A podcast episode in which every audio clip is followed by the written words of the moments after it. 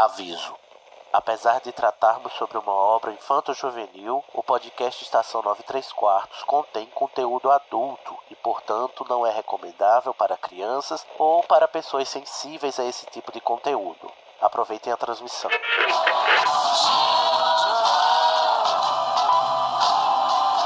AD chamando, me escutam? Temos um novo boletim do tempo. O raio acertou. Repito, o raio acertou.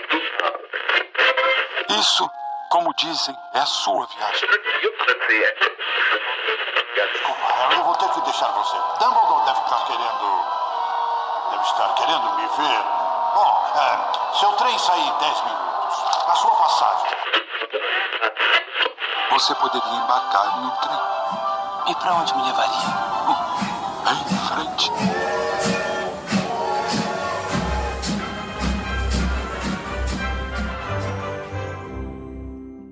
Então, Harry, Disse o diretor em tom objetivo. você certamente tem se perguntado o que planejei para as suas, por falta de uma palavra melhor, aulas. Tenho, senhor.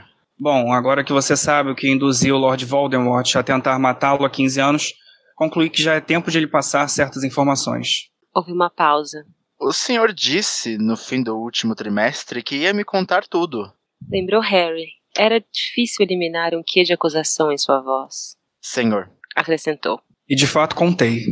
Concordou Dumbledore placidamente. Contei-lhe tudo o que sei. Daqui para frente estaremos deixando o terreno firme dos fatos para viajar juntos pelos turvos alagados da memória e nos embrenhar pelo matagal das suposições mais absurdas. Deste ponto em diante, Harry, posso estar lamentavelmente tão enganado como Humphrey Belcher, que acreditou que havia aceitação para caldeirões de queijo. Está no ar mais uma transmissão do podcast Estação 93 Quarto.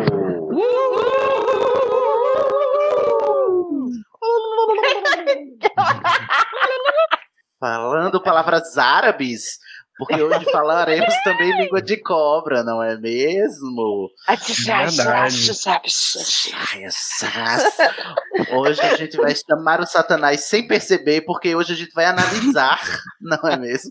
O capítulo 10. Já já a gente chega nisso. Hoje a gente vai analisar o capítulo 10 do livro Enigma do Príncipe, porque você, ouvinte, votou, e o capítulo que ganhou para ser a nossa sala precisa da vez é o capítulo 10 de Enigma do Príncipe, né?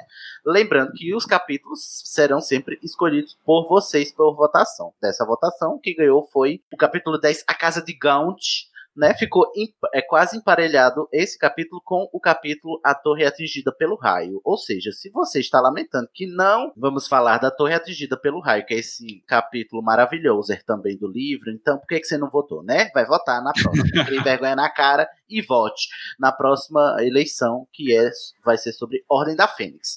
Shame. Mas. Rau. Shame. Shame. Ih, ih. É, se não votou, não pode reclamar. Não é. Se não votou, não pode reclamar. Voto nulo aqui não tem direito para crítica. É, e comigo, eu sou Sidney Andrade, da Corvinal, e comigo estão o Júnior Code, Sonciane, não é mesmo? Isso é um prazer estar aqui, claro, com certeza, bem Sonciane mesmo. O Sonciane mais Corvinal que eu conheço não aceita ainda que, que Júnior é, é, é Sonciane, mas tudo bem. Aceita, amigo, aceita que dói menos. Nossa, que delicado. Também temos ele, Guilherme Mariano, que eu esqueci sua casa, Guilherme. Corviada. Corviada, muito bem, mais um azul. Está pronto para esse capítulo? Estou muito pronto, muito preparado. Pronto. Preparada para atacar. Também conosco aqui a Eloane Santos. Hello. Hello, Elo. He- Elo, qual é a sua casa mesmo? Que eu me esqueci de também. Esqueci a casa de todo mundo, gente. Desculpa. Sonserina, moça. Olha, mais uma Sonserina aqui. Hoje, inclusive, vamos falar, né, desse povo aí, da Sonserina. Não é mesmo? Das cobras. Povo das cobras. Temos também conosco Bela Santos. Treinei meu cobrês pra falar. Sai essa Qual é a sua casa? É Sonserina também? Sou Grifinória. Ah, Grifipox. pronto. Ixi, Maria. Grifox. Grifox entre nós. Alerta vermelho. Alerta vermelho. Muito que bem. E esses são os veteranos. Hoje temos um novato que chegou aqui conosco quase de última hora. Foi ele, o Kaique Pereira. Olá! Olá. Respondendo ao chamado, respondendo ao, ao chamado em língua de cobra, não é mesmo? É verdade, apesar de que eu não sou nada ofidioglota. Será? Vamos ver. Porque a gente vai conhecer agora a sua ficha corrida de, de bruxo com a sua casa de Hogwarts. Olha, o alerta vai ficar muito mais vermelho porque eu também Nossa. sou Grifinória. Meu Ah, Deus. credo. tô- Ah, aceita a demissão do Ah. Desse episódio, Cid? Ai, senhor. sozinha. bem que hoje Estamos também lembrado, né? Dois de cada, dois grifinórios, dois sanserinos e dois, Luf- dois corvinal. Faltou o Lufa-Lufa aqui, representado Lufana tá faltando. Faltando a Verdade. galera se, se habilitar pra participar também, né? É, gente. Já tá, por favor, gente. A gente chama, vocês não respondem o chamado, depois fica, ah, eu quero gravar. Ai, meu Deus, eu quero gravar. Venham. Eu nem acredito que eu tô aqui ainda. Tô, tô achando que, sei lá, uma dimensão paralela, alguma coisa assim, porque realmente eu não Pode acredito que que vou participar. Ô, e a sua casa da Ilvermorny, Kai? É a casa das Pocks, Puckwood. Ah, muito bem. Pelo menos nisso você se redimiu. Mas é claro. Não que eu saiba para que sirva, né?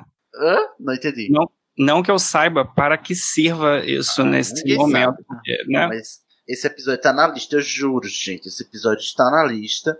Se você quiser ver a lista, inclusive, vai lá no nosso grupo que tá, tem mesmo a lista e tá lá assim, tá? Eu- Como é, eu, macho, eu mato a cobra e penduro ela na porta.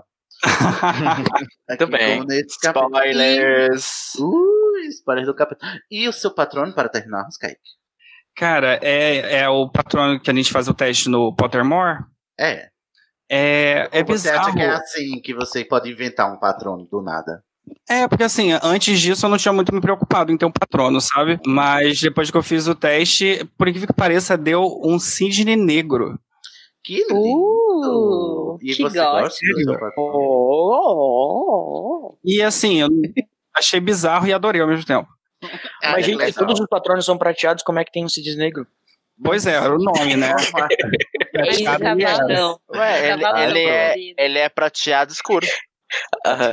A, a minha única referência do negro é o Black Swan que aparecia. É porque. Como é o nome da atriz que fez o Cisne Negro, gente? Ah, A Natalie Portman. Natalie Portman, né? Natalie Portman, muito Nataliezinha. Kaique aqui. Então, vamos começar que hoje, gente, nós temos Bora. um capítulo inteiro para falar, né? A gente vai, inclusive, mergulhar em memórias. Pela Hum, primeira verdade. vez, Para falarmos sobre o capítulo 10 do livro Enigma do Príncipe, A Casa de Gaunt. Você achou a sala precisa. Ah, o quê? Francamente, vocês não leem, não?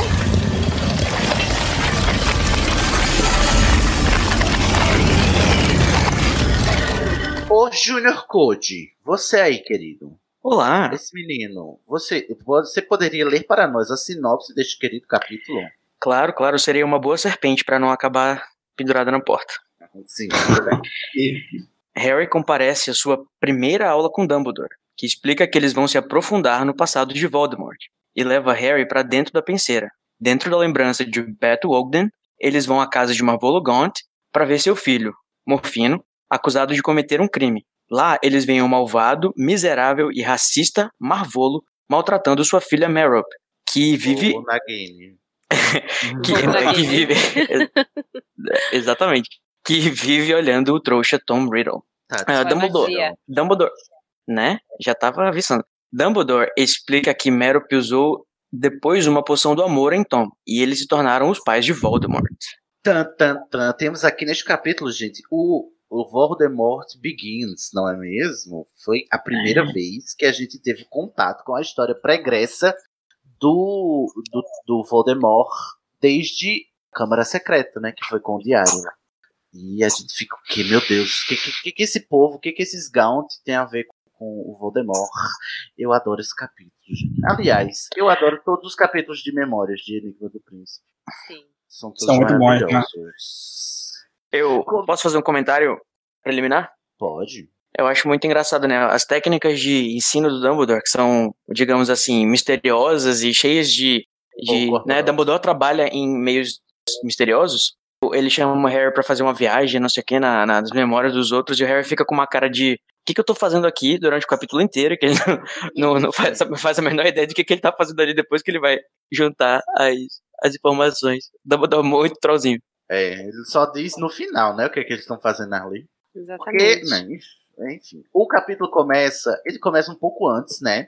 Eu adoro como esse capítulo começa, que é, o, o Harry tá lá, né, truando na- nas aulas de poção com o livro do, do Snape, fazendo as poções tudo melhor que a Hermione, a Hermione tá puta da vida, puta da cara, porque ela não é mais a primeira da sala.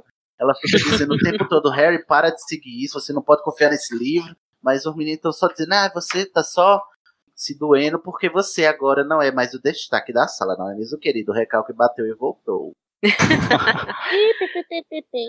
Eu adoro a Hermione contrariada, assim, contradicted. Full pistola. Aí ela, pra, só pra. Aí eles estão debatendo sobre o livro, né? Que, quem será o príncipe mestiço que tá escrito lá na contracapa do livro. Esse livro pertence ao príncipe mestiço. Aí a Hermione, só pra contrariar, aí ela dá uma de feminista aqui, né? Faz uma milituda. E diz assim: é, mas você. é, eles, eles se perguntam, né? De quem será? A, qual é a letra dele? Como é? Quem é ele? Ela diz: pode ser ela, né? Hashtag militei. Militei, hashtag Arrasou. milituda, né? E eles dizem, mas quantos príncipes vocês conhecem que foram mulheres? Porque tem Shade. o, o trocadilho, não é mesmo? Como o Hum. inglês, né? A tradução. Teve esse probleminha aí por causa do, do trocadilho que é Prince sendo o sobrenome e querendo significar Prince. É, é a JK só colocando uma diquinha aqui pra gente pensar, né? E depois até a própria Hermione fala, ah, ah, não sei, deixa pra lá então, né? É. Só vou dar uma Se bem- cutucada aqui e deixa pra lá. Mas se bem que no final ela estava certa mais uma vez. É, emotion, Mais uma vez. Porque era realmente Prince, era uma mulher, era a, a mãe do, do Snape. É, Nunca decepciona, Hermione. Eileen, Eileen, Eileen, alguma coisa assim. Ah, Elaine Prince, que era a mãe do Snape bruxa, né? Aí, gente, eu queria só fazer uma pergunta agora, que é assim. Lá no final, a Hermione descobre que a Elaine Prince, ela era vencedora do prêmio de Gobstones, que na tradução da Leo Wyler virou, por algum motivo, bexigas. Aí eu pergunto pra vocês, gente, que raio de jogo é esse? Olha, Eu não faço a menor ideia. Por que, Olha. que Gobstones virou bexigas? Coach, você que é todo alfabetizado em inglês, você sabe desse daí? Pô, Eu não sei, eu não faço a menor ideia de como é que ela chegou nessa, nessa, nessa conclusão de transformar isso em bexigas, mas eu acho que a moça ia falar alguma coisa e eu, eu quero falar depois dela. De quem? Eu acho que foi. Ah, não? Não, não, pode. Porque você perguntou o que, que significa, né? O Gobstones é um joguinho que tem na, na- no, no joguinho do celular, lá, o, o Hogwarts Mystery que jogava. Sim. Que tem uma. Você pode socializar com os personagens pra criar relacionamento pra você conseguir fazer as atividades com eles, né? Aí um dos, dos, dos joguinhos que tem é esse, que é muito parecido com aquelas bolinhas de gude, né? Não sei como é que vocês chamam no resto do Sim. Brasil, aqui em Manaus a gente chama de peteca. Bila. Que pra vocês é outra coisa. Na Paraíba é Bila. É, aqui em São Paulo é peteca.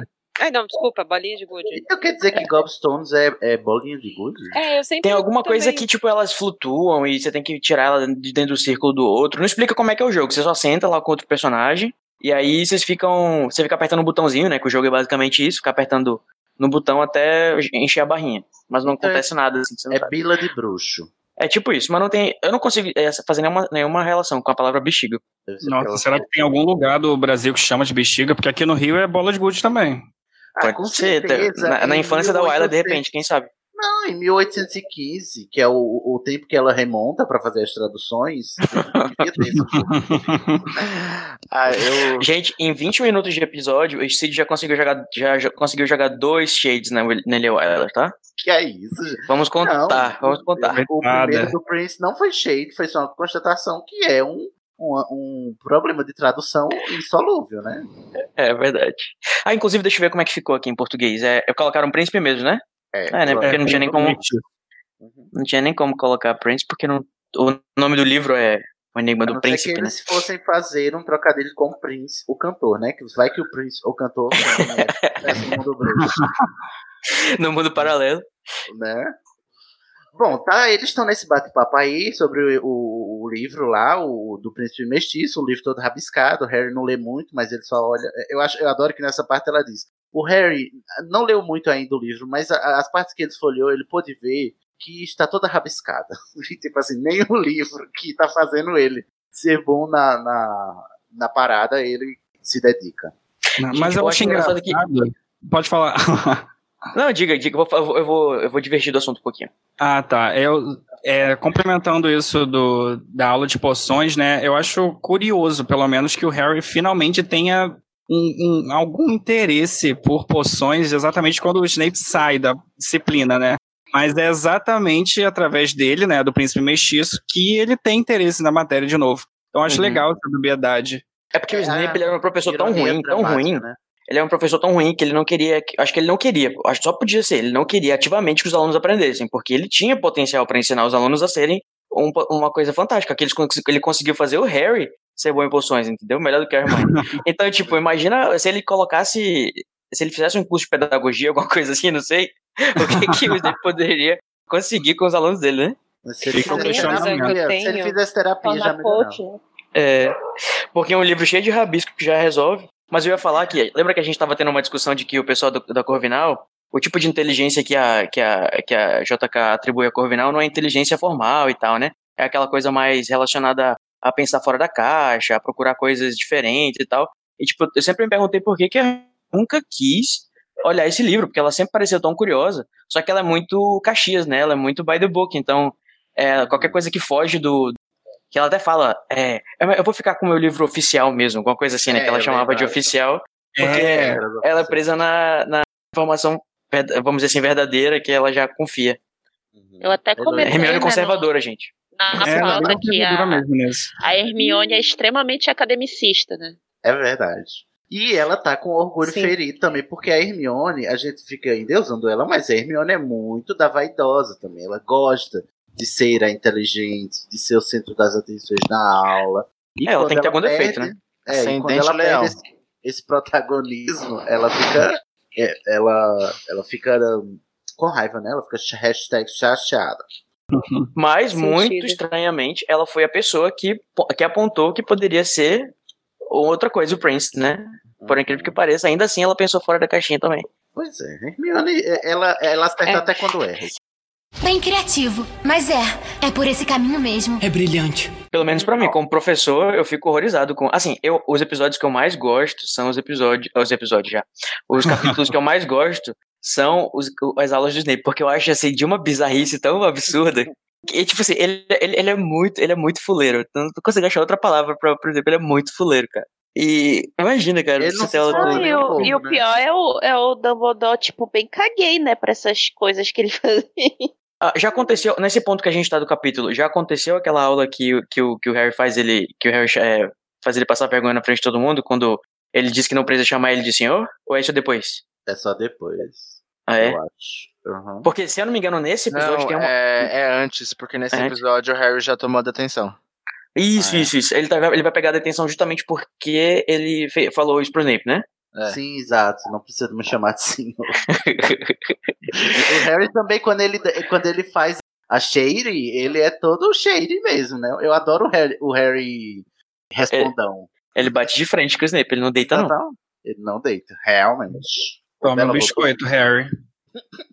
Mas olha, vou passar pano pro Snape agora um pouquinho. Hum. Lá vem. Leva as chineiras do Snape assim. Porque assim, mesmo com o Snape não sendo um professor bom, e eu concordo com isso, que ele era um escroto com todos os alunos, ainda existe uma maneira de, de você conseguir absorver esse conhecimento, porque senão a Hermione não teria sido uma boa aluna na sala, né? Não, esse mérito é da Hermione, você não tira esse mérito dela, não, por favor. Mas assim, eu acho que, que também tem um pouquinho de, de falta de vontade do Harry e do Rony. Ah, claro, sim. de, de Sim. não querer.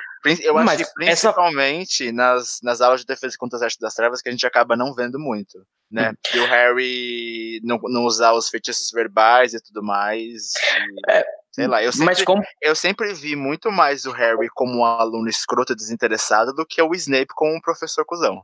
Ah, É, eu, sempre- eu concordo sempre que o tive Snape. mais esse, essa visão da, da situação em si. Eu concordo que o Harry é desinteressado e tal, mas assim, como professor, aquele novamente, né? Eu acredito que o papel de despertar o interesse no aluno está muito ligado à atividade do professor também. Ó, o, o aluno fica motivado, tá, tem, poucos, tem alguns alunos que são automotivados, mas ah, um professor bom tem que, tem que fazer o, o papel O também de, de é- trazer a motivação para o aluno, né? Tanto é que as únicas aulas que o Harry e o Ron não querem fazer depois, quando eles podem escolher, né? É de poções. O Harry não quer fazer poções, mas ele tem que fazer porque ele quer ser Auror. E ele não quer fazer é, trato das criaturas mágicas, porque também é outra aula que o professor não motiva muito, entendeu? Apesar do Hagrid ser carismático, mas assim, como professor ele também é um desastre. E, se, e eu acho que, assim, o fato do, do Harry ser tão, ter sido tão ruim em poções por tanto tempo é uma, é uma mistura desse relacionamento desfuncional, né? Que é ele e o Snape, porque o Snape não faz questão nenhuma de ensinar, o Harry, por sua vez, não faz questão nenhuma de aprender. Aí não tem como dar certo. É, mas eu acho que também foi uma coisa inicial, né? Eu acho que depois que ele conheceu o Snape de fato, que, que isso acaba acontecendo por ambos os lados. Mas eu acho que inicialmente ele tinha interesse em poções. Eu acho que sim. Eu acho que é, até porque, assim, o Harry começou com o Snape, né, em poções. Então ele nunca teve Pois a é. oportunidade, até o Slughorn chegar, eles, inclusive Hogwarts, nunca teve a oportunidade de achar poções interessantes, porque o Snape monopolizava essa, essa disciplina e fazia isso de um jeito tosquíssimo, né? É. É, ele não E- e só pra monopolizava pensar, a né, que ele tinha- ele queria sair dela todo ano, né?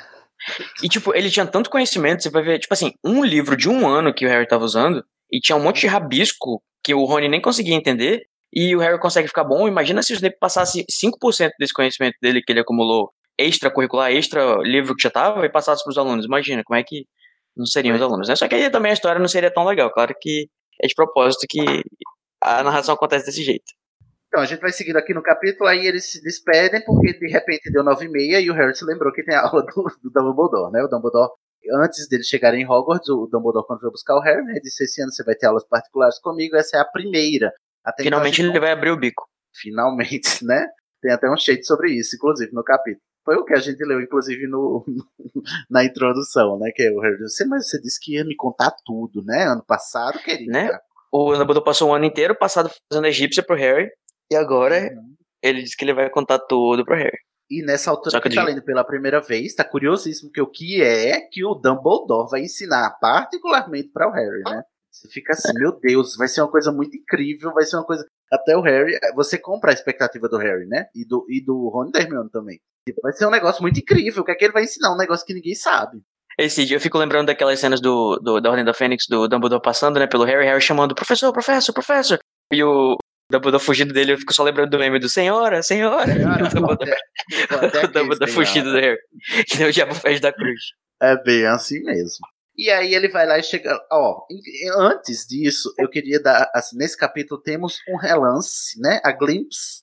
Porque ele cruza, ele tá indo, ele não pode, não pode, não podem saber que ele tá indo lá para o escritório do Dumbledore, né? Aí ele cruza com a Sibila, a Sibila no corredor, ele se esconde e a Sibila tá jogando cartas. E Pra ela mesma. cartas, né? Pra ela mesma. E todas as cartas que ela joga fazem sentido. Porque depois ele vai encontrar ela de novo no corredor e ela vai revelar pra ele que quem ouviu a memória, quem ouviu a, a, a, profecia foi o Snape. É a Sibila quem diz. Ah, e, mas eu, eu fiquei pensando que a, que a Sibila tava voltando do Dumbledore. Isso era pra mostrar pra gente que talvez o Dumbledore tava conversando com ela alguma coisa, será? Não sei. Já que é no caminho para o Dumbledore e o Harry encontra com ela voltando, será que ele não tava... Aqui, Enfim. aqui não falam. Aí ela vem dizendo aqui, eu queria destacar, né? Dois de espadas, conflito. Sete de espadas, mau augúrio. Dez de espadas, violência. Palete de espada, um rapaz violento ou um rapaz moreno, possivelmente perturbado, que não gosta da consulente. Eu adoro isso. Que é o Harry que tá ali na frente dela, né? Ela traduziu como moreno, foi. Em inglês é dark, dark, a dark young man. O que é, o que é consulente? É quem consulta. Que faz a consulta. Ah, tá, tá. É a adivinha, A no própria. caso, né? Uhum. E aí, tipo assim, tudo que ela disse aqui vai ter, né? No final, vai ter perigo, violência, morte e um rapaz muito perturbado. Foi, pensei. E que não gosta de consulente. Exato. Então, esse é um trecho que justifica que sim, todas as profecias da Trelawney dão certo, só que ela não sabe. ela, Esse de- ela não é tão charlatão. Já, já, que tu, já que tu quer fazer mais um shade, provavelmente, com a, com a Lia Wyler, essa história desse rapaz moreno aí, no, no inglês, ela fala a dark, boy, a dark young man, só que, tipo, um dark, em inglês, né, significaria uma pessoa morena de cor, de pele morena. Então, acho que esse dark, ela tá se referindo, cara, sei lá, o, do, da Cara aura do Harry, né? né, uma pessoa sombria, alguma coisa assim. É, É, faria Que mais é como ela, sentido. provavelmente como ela vê o Harry, né, sei lá. poxa, Lia. Aí, né, o Harry. É, até porque também o Harry fala, ah, Sibila, sinistro, morte. É. Eu, eu adoro que depois, quando ela faz essas previsões, que estão todas corretas, ela olha pro baralho e diz: Ah, não pode estar certo isso. Aí mistura de novo o baralho. Aham. Aí ela tá tomando xerez, inclusive já no plot alcoólatra dela. Já tá alcoólatra. Não, não, não se recuperou desde a, a Umbridge. E o Harry sobe lá, né, para o escritório do Dumbledore, cuja senha é acidinhas. Em inglês é como? Coisa. Eu acho que é Pop Tarts. Não, é Acid Pops, alguma coisa assim. Esse Pops. Esses doces ingleses eu nunca entendo. É, nem eu. Ah, principalmente a história lá do sorvete que o Harry tirou do, do bolso. Sorvete, nossa, pelo amor. Um sorvete no bolso da pessoa, não me recupero nunca, jamais. Aí o, o Dumbledore já começa a entrevista, né, a aula, já dando um chega pra lá no Harry. Diz, olha, espero que a semana tenha sido prazerosa. Eu, dei, eu percebi que você já teve tempo, né, na primeira semana de ganhar uma detenção. E realmente, a história lá do Snape. Aí ele faz um ajeitadinho, porque o Dumbledore, né, tem privilégios. E aí o Harry tá igual a gente. Como a gente quer, né? Fica olhando pra ver o que, é que vai acontecer, o que, que tem nessa sala que ele vai ensinar um negócio. Aí o Harry vê que a sala tá normal, tem nada diferente. Né? E a gente fica todo frustrado, assim, né? Meu Deus, mas o Dumbledore achando que ia dar Lades. né? tipo, o que, é que que mágica é essa que eu- e, e, tipo assim, eu lembro que a primeira vez que eu li, eu disse assim, puta merda, a gente vai- o Harry vai aprender uma mágica muito cabulosa aqui, né? Um feitiço muito diferente, um ritual Alguma coisa que não seja o Expelliarmus. que não seja Expelliarmus. Aí eu gosto quando a Lia quebra as nossas expectativas desse jeito, porque na verdade o que o Dumbledore vai fazer é fazer o Harry pensar, né? Vamos aqui, vamos fazer a Dora Aventureira, meu querido, parar e pensar um pouco, porque para enfrentar o seu inimigo você precisa conhecê-lo. Só, só fazer uma observação que eu acho engraçado que o, que o Dumbledore ele é muito marotão, né? O Harry pegou uma, uma, uma detenção e o Dumbledore ainda dá um puxão de orelha nele. Ele fala: Ai, Harry, já pegou uma detenção de novo, né? Risos, risos, risos. É, é, poxa. É. Nossa, eu adorei a analogia da Dora Aventureira, porque principalmente mais pro final do capítulo, ele fica fazendo muito isso, sabe? Ele fala uma frase e espera o Harry completar a todo momento. É muito bom isso. É, ele é muito didático nesse capítulo mesmo. Bem didático. Somente no final. E podemos ver que fazer o Harry pensar não serviu pra nada, né? Porque no próximo livro o Harry não pensa coisa cima nenhuma. Não, não seja assim, não seja injusto com o Harry. O Harry do, de, de Relíquias da Morte é o único Harry que eu gosto. Gente, eu- eu- o Cid tá realmente passando pano para o Harry. Ah, e o Harry no sétimo ele cresce, gente, pelo amor. Aí ele cresce ali no final só, né? Acho que tudo cresce se você der um jeitinho. e aí eles Oi! começam... Opa! Antes da gente entrar na penseira aqui do Dumbledore, o que, que você tinha a dizer sobre o Snape? Eu tava dizendo que o Snape, na verdade, eu vejo ele como aquele sábio que não quer passar o conhecimento, sabe? Ele fez um livro, ele anotou muitas coisas, ele tinha lá notas que eram totalmente diferentes do preparo. E até Hermione fica falando: Nossa, mas é totalmente diferente. Como vocês vão seguir isso? Não vai dar certo, é perigoso. E, e eu acho que ele tem esse, esse, essa inveja, esse, essa rixinha com a Hermione, por ele ver nela também um pouco do que ele é, né? E, e, e eu acho, discordando do, do que falou que, que ele, se fosse, tivesse uma didática melhor, ele seria um bom professor. Na verdade, eu acho que ele não tem didática exatamente para não di- dividir conhecimento, para não passar. O mas que eu ele também acho que é de propósito. Eu acho que é de É, propósito mesmo. É, é rancor, eu acho que é ressentimento, não sei. Uhum, porque ele precisa ser bom em alguma coisa e ele não quer dividir o pódio, né? Aham. É, sem, sem, sem contar que a gente tem que lembrar o tempo todo que o Snape, é- a história do o arco do Snape é o arco do um arco decadente de uma pessoa fracassada, né? Que ele fracassou em todas as escolhas que ele fez. Uhum. E, e uma pessoa com esse perfil realmente não seria um, bom uma pessoa que Mentor, né? bem as coisas, um bom mentor. É. Exatamente. verdade. ele também teve que, que dar duro sozinho, né? Então eu acho que ele pensa que todo mundo deveria ter o mesmo suor que ele, que ele conseguiu. Que ele Pois teve é. pra conquistar. Exatamente, concordo. Ela, lindíssima, falou tudo. Falando nisso, até só para aproveitar o momento do Snape ainda, né? O Harry fala que tem o- uns feitiços criados, né, pelo próprio príncipe nas anotações lá do, do livro. Mas se eu não me engano, até hoje a gente não sabe exatamente como se cria feitiço, né? Hum, pois é, né?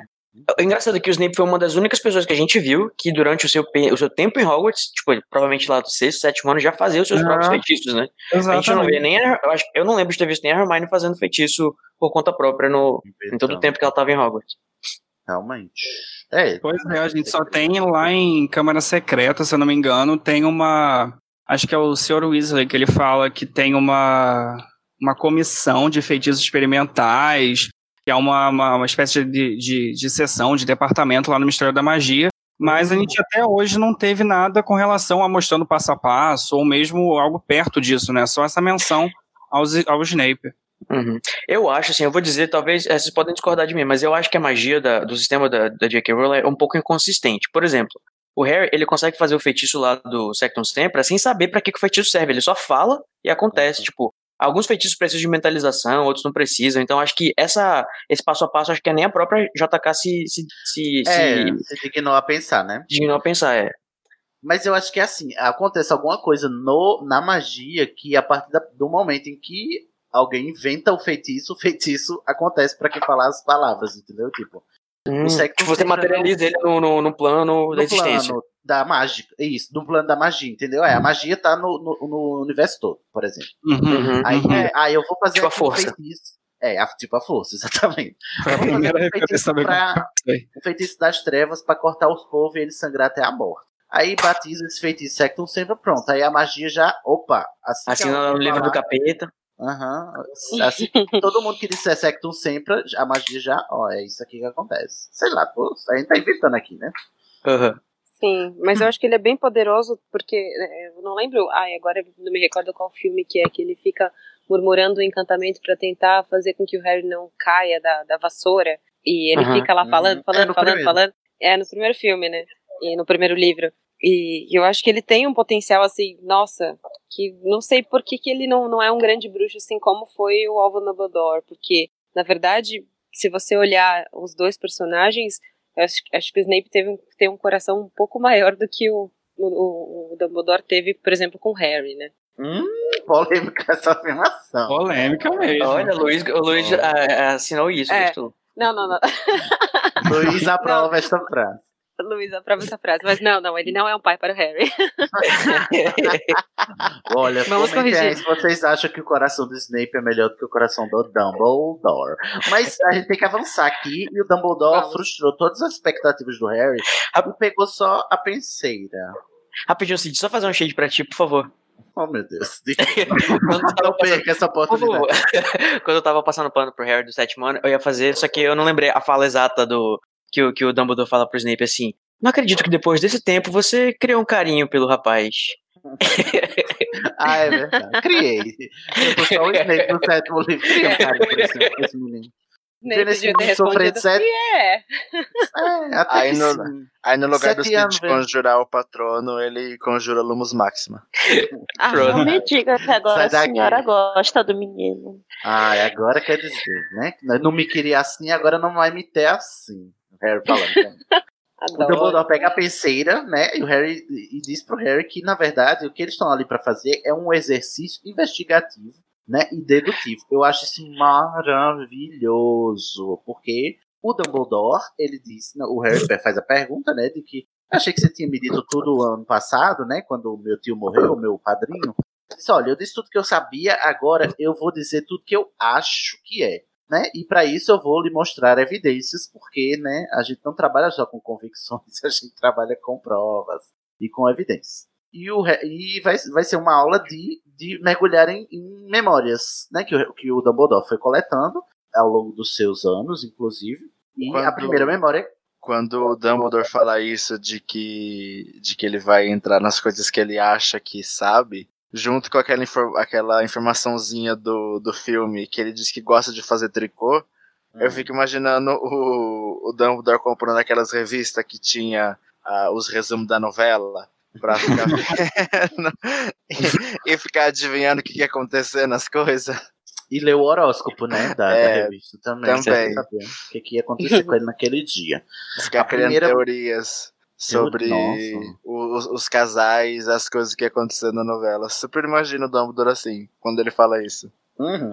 A gente sabe que as memórias vão acabar desembocando no que no, na revelação do livro, que são as Horcruxes, né? Mas a primeira memória, ela se presta a contar a, a origem do, do Tom Riddle, né? Do, do, da criança Tom Riddle, os antepassados dele. De onde ele veio, né? Qual é a árvore genealógica. Apesar de a gente já saber que ele era um descendente do Salazar Sonserina, por E ele da Na- falar língua de cobra. E da Nagini, claro, né, gente? Com certeza. Olha, eu queria dizer que se vocês quiserem, é, se vocês queriam que a gente é, reforçasse a teoria Nagini igual Merópe, vocês escolheram o capítulo errado, tá? Porque não é essa memória, é a memória Sim. que o Dumbledore vai no orfanato. Só não vê quem não quer. Eles fizeram até o casting do menino que vai ser o, o Voldemort pequeno, justamente pra mostrar isso. Vocês, gente, vem em mim, é, teoria da Nagini é, é igual Merop, É gente. real. É real. Igual Merópe. Olha só, assim, gente- rapidinho, eu acho muito legal esse trecho que ele fala, assim, é, na hora que ele, que ele vai falar pro Harry que eles vão. é, que ele fala de uma forma bem poética, ele fala assim, deixa eu ler aqui. Daqui pra frente, estaremos deixando o terreno firme dos fatos para viajar juntos pelos turvos alagados da memória e nos embrenhar pelo matagal das suposições mais absurdas. Muito poético, né? O Dumbledore Nossa, falando. isso é lindo. Eu fico Dumbledore imaginando. Spector, eu, né? eu fico imaginando o Harry escutando isso. Eu falei, o que, que essa velha tá querendo que eu fale Ele, aqui?" só a Nazaré calculando. Ah, pronto, agora essa velha inventar moda essa altura do campeonato. Ah, eu tô aqui prestes a morrer, acabei de perder meu padrinho e ele vem com filosofia aqui, poesia na minha frente, na frente da minha salada, não tô aguentando. Mas nesse capítulo mesmo, ele também já dá um, um- uma. Acho que um, amostra da, da personalidade dele, né? Porque ele fala que, é, de fato, sendo, perdoe-me, sou bem mais inteligente do que a maioria. Então, assim, Dumbledore. É, ele tipo, diz, olha, eu sou bom, mas eu erro também, tá? é, e meus erros são maiores, porque eu sou muito bom. Porque eu sou muito bom, exatamente. Ele é tipo o professor de Girafales quando diz, olha, Sou eu nunca foda. me enganei, só me enganei numa vez que eu pensei que tinha me enganado. Bem isso. E eu fico imaginando assim, o desespero do Harry, né? Assim, olhando pra penseira e falando, que caralho que eu vou fazer com essa merda? E, e aí eu, eu pergunto pro cara assim, tá, mas isso vai me ajudar a sobreviver? E o cara devaneia vaga, vaga, vaga e fala, é, tem esperanças que vai te ajudar a sobreviver. Eu não sei se vocês pegaram. é né? ótimo isso. Eu não sei se vocês pegaram isso, mas eu acho que o Harry ele escolhe a palavra sobreviver pensando de repente na profecia, né? Porque profecia, ele- o Harry sabe que a profecia diz que um não pode viver enquanto o outro não sobreviver. Ou será que eu tô vendo coisa demais? Eu imaginei que o Harry tá pensando assim, mano, é a profecia. Quando é que a gente vai falar sobre a profecia? Isso vai me ajudar a me, vai me ajudar a sobreviver? Que é a parte que me interessa, né, da profecia. É. Tem uma coisa sobre a penseira que eu, tava, eu estava pensando sobre a penseira quando estava lendo. Que todas as vezes que a gente encontra a penseira, ela acaba apresentando um personagem, uma personagem, e meio que mostra uma visão diferente dela. Por exemplo, na primeira vez que a gente vê a penseira, é uma, vis é uma visão que a gente encontra com o Bartol Crouch. E, e a gente tinha, e pelo menos é a impressão que eu tenho, é que o Harry tinha o Bartol, o Bartol como uma pessoa íntegra, justa, uma pessoa que, que tá ali para fazer as coisas serem feitas tudo certinho, e aí naquela visão que ele tem, e quando ele vê ele prendendo o próprio filho, cai por terra. Depois no quinto, no quinto livro, que ele vê o pai, que era uma pessoa que ele sempre admirou, um grande homem e tudo mais, e aí vê o Tiago sendo o babaca que é, e pronto, acabou o Tiago. Depois no sexto, tem toda a saga do Voldemort que a gente que acaba ficando um arzinho mais ou menos de nossa, coitado dele. E, É, e aí começo no- primeiro, né? Tipo assim, nunca É. imaginaríamos que o, o- a origem do Tom se- fosse ser tão trágica, né? Exatamente. E aí no sétimo, depois a mesma coisa acontece com o Snape, que É até então era o grande vilão e a gente descobre o. o É, que o- é- a descobre. penseira nada mais é do que um pote de plot twist. Exatamente. Bem. Uhum. Ah, Já que a gente tá falando da penseira, eu tinha uma, eu tinha uma coisa pra perguntar pra vocês. Eu não quero entrar muito longe, mas eu tava assistindo um dia desse episódio do É Pau e Pedra sobre Black Mirror. que falava Olha, sobre aquele. bom, que falava sobre aquele episódio do. Acho que é o Crocodilo, que tem o negócio de entrar nas memórias das das pessoas. Eu acho que assim, é, a gente pensa, né, que a, que a nossa memória ela não é objetiva, ela não é uma filmagem das coisas. A gente vai associando com as coisas que a gente. como a gente percebe, o que, que a gente lembra, as emoções que a gente associa. Enfim, é, um- é bem menos claro do que a, do que a, a GK traduz pra gente da Pablo magia, né? diria, Pablo diria que a memória é uma construção do presente, sobre o passado, não tem nada de, de filmagem, né? Não, pois é, e eu, eu acho engraçado que, tipo, basicamente você tem na sua cabeça, provavelmente, não sei se é assim, mas eu acho que em qualquer momento você pode, ah, eu quero lembrar de como é que foi a, a minha festa de oito anos. Aí eu pego a minha varinha, tiro a minha memória, dou ela voluntariamente pra alguém, aí eu tenho que achar alguém que tem uma penseira, e aí eu consigo entrar e ver a minha memória integralmente como ela estava É, daquele filmada, jeito. né? Filmada, né? Eu fico, eu fico pensando também sobre a penseira, se qualquer coisa serve de penseira. Tipo, se eu tirar uma memória agora e botar aqui, no, sabe? no- Na pia. na pia. Uma bacia. Ou num copo, né? Um como pinico. diria em algum outro lugar, né? Vamos improvisar uma penseira aqui nesse copo. Tipo, se, se servir, Ah. né? Ou se tem que ser um, ou se tem que Entendi. ser um objeto mágico pra receber a, o pensamento, entendeu? Eu, acho que tem que ser específico. coisa, porque ele fala que tem um- escrituras, né, na penseira. Isso, eu tava Hum. procurando a- a- o trecho do livro que fala E exatamente eu acho que ela faz isso. parte também dos outros objetos de prata especiais que tem na sala do Dumbledore, que acho que eles são muito específicos pra alguma para algum uso que isso dá pra fazer com eles mesmo. A penseira, na verdade, é de Hogwarts. É, no texto É. do Pottermore que tem a penseira, o que fala é que Hogwarts foi fundada no lugar onde essa penseira foi encontrada, inclusive. Os, os fundadores encontraram essa Mas penseira ela é móvel. campo. Não, sim, Sim, mas ela é uma tava bacia lá, de pedra. Uma bacia de pedra, mas eles fundaram Hogwarts ali, ó. Achamos essa penseira aqui, vamos fundar Hogwarts aqui. É um Ah, sinal. é de pedra, né? É porque eu acho que nos filmes ela é de metal, não é? É tipo uma- um prato de metal. Ah, não sei, não- nem me lembro. Putz, não lembro. Eu também não, lembro. Mas disso. eu acho Que que o, que o recipiente da penseira não é tão não é tão importante quanto o líquido que tem nela. Ah, porque ele faz diluir as suas memórias pra você É. conseguir entrar. Eu é acho que eu acho que o Nossa, recipiente que o recipiente não é tão a importante quanto o líquido. vazia. Não, porque assim- ela, ela fica alguma coisa mexendo ali, como Uhum. se fosse uma aguinha com É. vapor. Antes É de que quando ele- quando ele- pensamentos. Um churume de lembranças. Porque fala que quando ele deposita o líquido dentro, ela meio que, ele meio que faz uns. se mexe, se mistura junto com a água e tal. Mas olha só outra coisa, você perguntou, Cid. É, lembra que o, o Tom Raider, né, o Voldemort, ele conseguiu fazer uma coisa muito parecida com a penseira no diário dele. Então pode ser que tenha uma mágica que você consiga fazer coisas assim, Sim. colocar suas memórias dentro de um caderno, de um livro, alguma coisa que você consegue colocar uma pessoa dentro também. Ah, mas se bem que o, o- livro, na verdade, não era memórias, era a alma dele que tava lá, né? Mas, a gente, mas ele conseguiu fazer o Harry entrar e ver as coisas também integralmente como aparentemente É elas mesmo. eram. É verdade. Foi, foi Hum. meio que uma penseira ali já, né? E era um esquema bem parecido, né? Ele não podia falar com ninguém, ninguém o via, era realmente bem parecido. É, deve ter a magia da, da, da memória aí, da, da filmagem, de pegar o rolo do cérebro. Eu achei aqui a penseira pelo, pelo Google Images, é, é que no filme eles representam ela num, é como se fosse num, num berço de pedra, só que ela é como se fosse de metal, apoiada nesse berço de pedra. Mas o que ela descreve no livro é uma bacia de pedra com estranhas marcas, né? Então, Sim, ela é toda incrustada, né? A- toda a incrustada. é Creio que sejam preta. runas, alguma coisa assim. Olha, será que alguém sabe ler runas? Hum. Cid, você está muito entregando as coisas, não é pra falar nada pro pessoal ainda. Olha, Eu tenho runas tatuadas. Runas? Ai, que legal. Significa Tenho runas. Eu tenho uma que se chama Otala, que são os laços familiares sanguíneos, e outra que se chama Ingus, que basicamente significa onde há vontade há sempre um caminho. Nossa. Nossa, que legal. Meu Deus, away. Família nórdica. Muito Hermionezinha ela. Super. Ó, vamos avançando aqui. O Dumbledore quer que ele vai explicar pro Harry que eles vão mergulhar na memória de um, de um funcionário do Ministério da Magia, o Beto Ogden, né?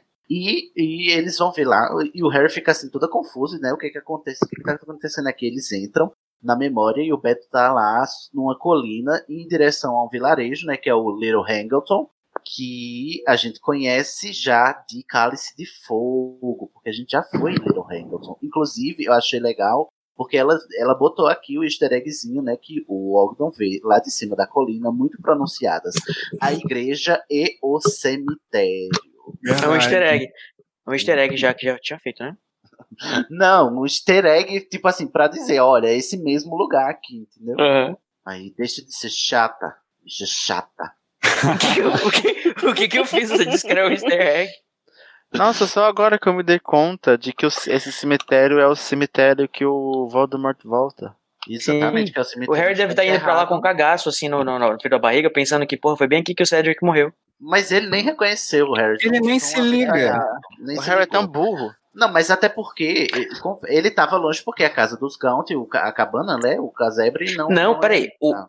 Na narração, o Harry, é, na narração do, do, do, do capítulo, diz que o Harry ele fica se perguntando por que, que a gente veio parar tão longe, por que, que a gente não entrou na memória mais perto, já, já que a gente tá indo pra, é, pra Little Hangington. Que ele, ele imaginou que, ah, o Voldemort tem a ver com isso aqui, então a gente tá indo pra aí. Ele fez essa associação sim. Tanto é que ele se surpreendeu quando o Dumbledore virou e entrou no mato. Eu tinha a Eu, eu que entendi que a achava. surpresa Tá dele. aqui, ó, vou achar pra vocês. Eu, eu só Oi? tive a impressão de que ele achou que eles estavam andando muito pra chegar onde que na parte que era importante, só isso. Não, é, e até porque o casebre, ele é bem escondido, né? E o que ele via de cima da coluna era a igreja, a aldeia e tudo mais, então ele imaginou que, como ali tem mais gente, eles iriam pra ali. Aí eu acho que a surpresa dele foi de, ah, a gente não tá indo pra lá, a gente tá indo pra cá, de repente, pra um lugar que não parecia pra onde alguém fosse, né? Até porque a- a- a- o casebre lá dos, dos é meio afastado, né? É. E por isso o motivo do Ogden ter parado tão longe do vilarejo, É, que não era e pro o- vilarejo que ele tava indo. E o Harry pode conhecer o cemitério, mas a gente não tem muita informação do Harry conhecer a casa exatamente pra ver assim de longe, meio que aleatoriamente, até porque ele não sabia exatamente o que eles estavam fazendo ali e conhecer a casa logo de cara. Não, ele, eu acho que ele nunca nem viu a casa dos Riddles, só tava lá no cemitério. Eu acho naquela, naquela cena ali ele não teve muito, muita condição É. de reparar nos detalhes. Não, é verdade, eu tô lendo aqui de novo, realmente não faz essa menção. Eu que fiz essa conexão, mas o Harry não fez, não. Ó, o- isso Você tá antes de virando entrar na do memória. Harry. Olha, tá vendo? Mas eu rapidinho, vamos só fazer uma pano, né? Vamos só fazer uma pausa pro look maravilhoso do, do, do, do, do Ogden. A forma como ele tava vestido pra se misturar com os trouxas é muito engraçado. Uhum, Sim. Ele tá Ele usando usando- coluna, né?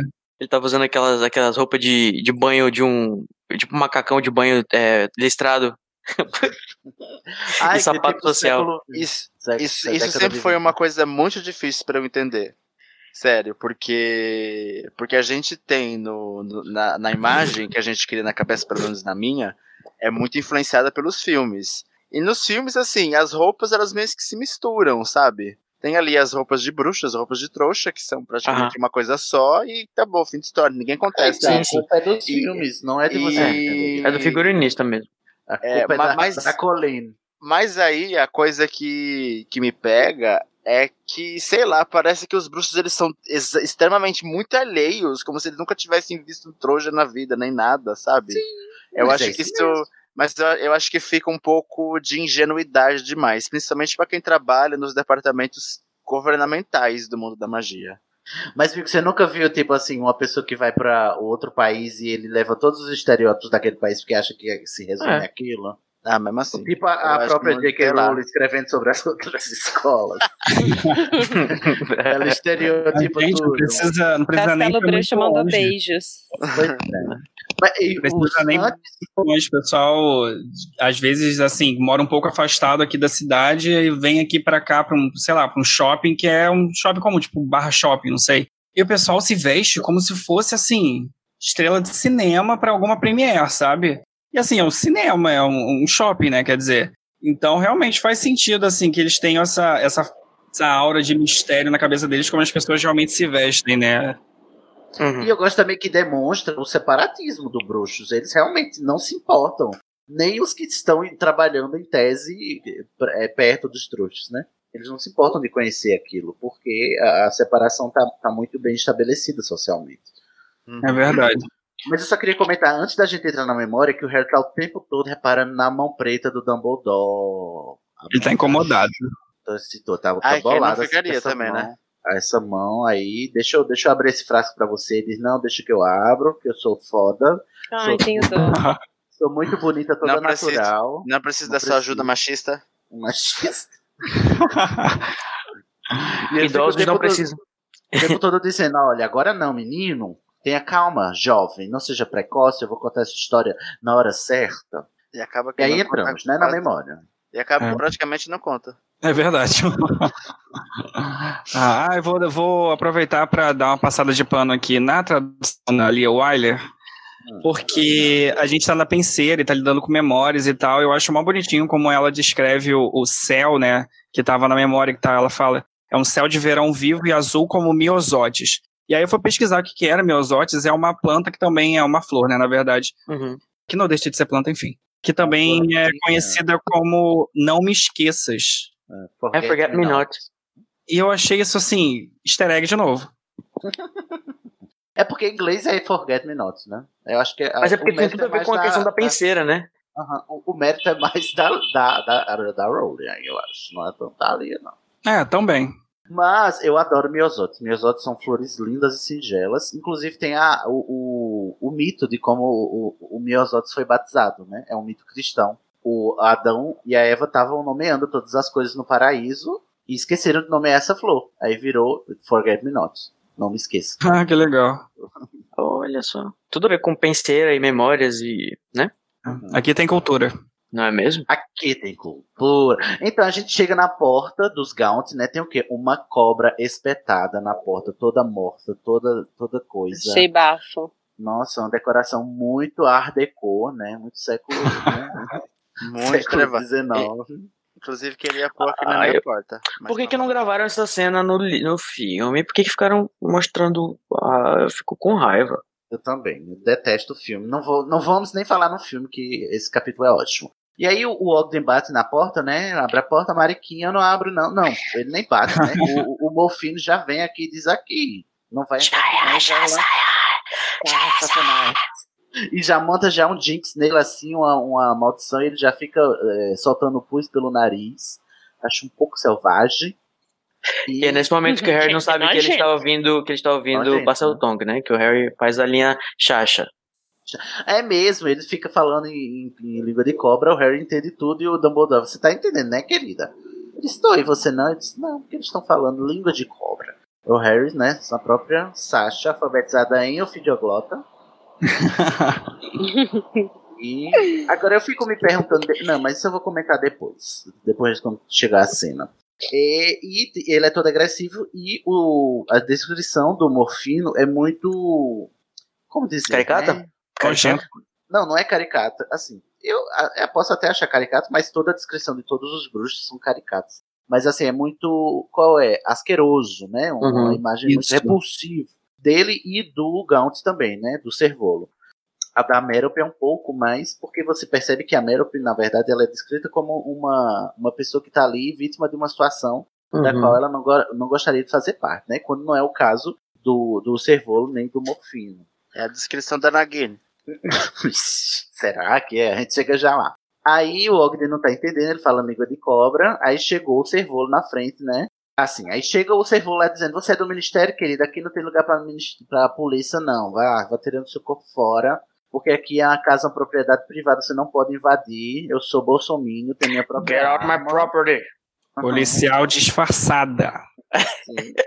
Encosta O na parede. E eu acho, eu acho legal a descrição do Servolo, que é descrito como um, um gorila velho.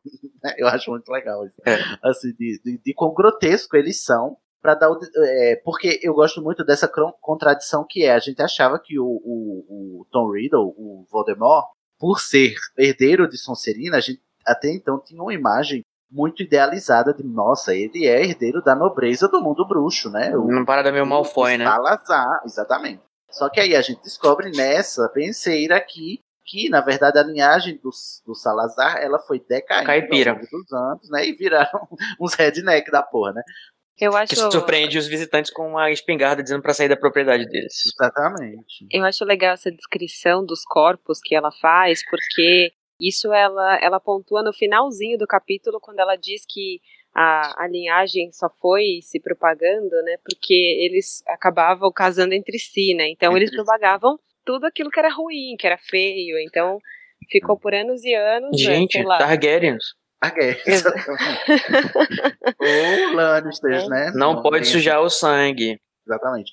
Mas é, é porque toda vez que eu vou falar desse tema, eu tenho medo de soar capacitista. Mas assim, pouca variabilidade genética gera né, uma prole mais problemática, né? No sentido de, de saúde mesmo, né? E de, Uhum. Menos imunizado. Exato. E como eles se reproduziam só entre os próprios familiares para manter a linhagem, aí saiu, Isso aí o uísque tá aí. Eles eram muito separatistas, né? Aí o cara, quando ele chega e fala que mandaram corujas e tal, ele fala que a gente não recebe carta aqui, que a gente não, não tem. Mas, eu, inclusive, eu queria perguntar pra vocês. Quando eu li isso também, eu entendi que eles não sabiam ler. Também. Só que depois, quando a Merop vai embora, desculpa, quando o, o já um pouquinho do spoiler, né, quando o Marvolo volta de Azkaban, diz que o, Dumbledore fala que ele tava esperando que ela fosse preparar alguma coisa pra ele comer, só que ela deixou só uma nota na mesa dizendo que ela tinha ido embora, beijos. Ah, mas assim, um uma coisa é você ler um bilhete da sua, da sua filha semi-analfabeta também, que eu acho que seria. Uhum. Outra coisa é você ler uma carta elaborada do Ministério É, da Magia, verdade, né? também pode ser. mandar, acho que deve ter Eles não foram pra vergonha, Hogwarts, né? De não entender. Não Eles sabem. não se misturavam com. Provavelmente não, né? Porque. É. Eu o que, que vocês acham? Vocês acham que- eles foram pra Hogwarts, o pessoal? O, Eu acho que galera, essa família aí? Eu acho que não. O Servolo foi e o Morfino. Eu acho que o Servolo foi. Servolo Ah, ele, Tá ele deve ter ido, é, talvez. Mas os outros A dois eu acho que não. Coitada da Merope, né? Uma criança totalmente abusada. E. Enfim. Mas sobre isso das cartas, eu acho que eu não fiquei com essa impressão que eles sabiam, que eles não sabiam ler, não. Eu fiquei mais realmente com a impressão que, tipo, nenhuma criatura viva chegava muito perto daquele lugar. É, inclusive as corujas, principalmente, tipo, uma coruja e o morfino lá na árvore o tempo todo. E aí a gente vê, quando eles entram na casa, tá a Merope lá, toda, toda largada, a pobre coitada, agredida, e a gente é apresentado ao clã inteiro, né? O clã inteiro dos Gaunt, que é o, o Servolo, o pai, o Morfino, que é o filho, e a Merope Gaunt, que é a filha, que a gente vai vir a descobrir que é a mãe do Voldemort. Nagini. Nagini. Já já, vocês querem ler a descrição da Merope pra ver se combina com a Cláudia Kim? Nossa, super combina. Super combina. Eu acho Que combina mais ainda quando a gente vê no filme do, dos Animais Fantásticos ela fazendo, ela entrando na parede do jeito que ela, ela vai tentar se esconder né, do, do, do agressor. E eu lembrei muito É. dessa parte. Nossa, é porque eu não tinha associado as duas coisas, né? Porque fazia Mas, muito gente, tempo que eu não reli esse É, livro. Calma, gente. A gente Mas é tá brincadeira, né? zoando, né? A gente não sabe que você é a Nagini, né? Não. Ah, Inclusive, eu tem não sei. gente que rejeita, mas, enfim. E aí eles estão discutindo e ah, você vê que é uma família totalmente é, abusiva, né? Entre si, inclusive. E, e, enfim, é, é o estereótipo da, da falta de escolaridade, da falta de educação e de uma família que se orgulha e tem uma arrogância, uma prepotência sobre uma linhagem da qual elas nem sequer fazem parte, né? Só porque guardam, como eles mostram, é, algumas relíquias de família, que aí essas relíquias sim são importantes, não é mesmo? A certa altura, o Servolo ostenta, dando, dando o dedo, né, estirando o dedo pro Ogden, o anel, Genial essa né, com o anel. E é, eu acho legal que aqui a gente tem uma arma de Chekhov. Mostrando o anel pro tem duas Exato. Duas armas de Chekhov. Uma para este livro e a outra para o próximo livro, né? Porque ele fala que. O, o, o Servolo fala que esse é o anel que está incrustado o brasão dos Peverel. E é, parece que é a primeira vez que aparece, né? A palavra Peverell no- nos livros, não é agora? Primeira vez. Isso. Aí a gente sabe que esse anel já tá com o Dumbledore, né? Ou seja, é o anel que, que vai ser o Horcrux depois. Mas a gente também fica sabendo lá no próximo livro que ele também está guardando a Pedra da Ressurreição, uma das relíquias da morte, criada pelos um dos irmãos Peverell. Esse foi um anel que o Dumbledore colocou no dedo e ficou com a mão preta. Exatamente. Ou seja, o cachuca mal feita desse anel espremeu a mão. Tá vendo? Você vai colocando seu dedo nos anéis sem, sem saber o que, que- como é que é, acaba com a mão preta. Gente, façam a chuca. Mas não abusem da chuca. É, Ai. Durante a interação é, na casa dos Gaunt, o, o Ogden repara que a, a Merope ela não consegue fazer magia muito bem. E eu acho, eu acho válido a gente mencionar isso aqui, porque a gente vê quem são os bruxos que não fazem magia muito bem, são geralmente aqueles bruxos que, que estão que têm a sua autoestima minada, né? A Merope, a gente vê o, Neville, né, no começo também, que ele não fazia bem a magia e tal. E o que me faz é, acreditar mais, porque isso é o que me leva a acreditar em como é que o sistema da magia da Rowling funciona. Que na verdade não é um sistema técnico, mas é um, um, um sistema de, assim, como o, o que é que o que é que determina se o bruxo é forte, se a magia do bruxo é forte ou fraco, vai depender da sua iniciativa, da sua força de vontade. se o bruxo ele não é psicologicamente é, saudável, ele não consegue fazer uma magia boa. Isso fica patente é, nos exemplos de magias ruins que a gente tem. E, Interessante. Principalmente agora, né? No, no, no caso da Merope, porque quando a Merope se livra do, do, do- dos seus abusadores, né? O, o pai e o irmão se- se- são presos, aí ela pa- passa a conseguir fazer magia, passa a se virar bem em casa, né? Fazer Uhum. magia, inclusive, ela administra durante um ano poção do, do amor para o Tom, né? Então ela é uma Verdade. bruxa é, talentosa. E ela os ma- não podia, né, mostrar o talento porque ela vivia num lar que não, não privilegiava isso. E os bruxos mais poderosos que aparecem na série são os menos modestos também, né? Aí vi de Dumbledore, Snape, Hermione, o pessoal que não é muito, muito bom na modéstia. Tem que ter confiança, autoconfiança. Então eu acho que é isso que determina o valor, da, o, a, a potência da sua magia, é a sua autoconfiança naquilo que você.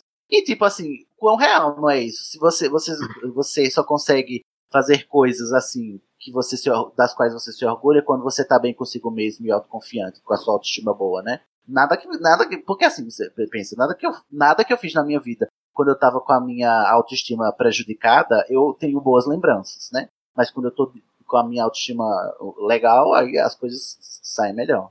Olha só que reflexão interessante esse dia. Nossa, muito obrigado. Vocês têm algo a comentar sobre a Merope? Na Guiné. Mas só isso, né? Eu queria fazer um comentário, é assim, ó.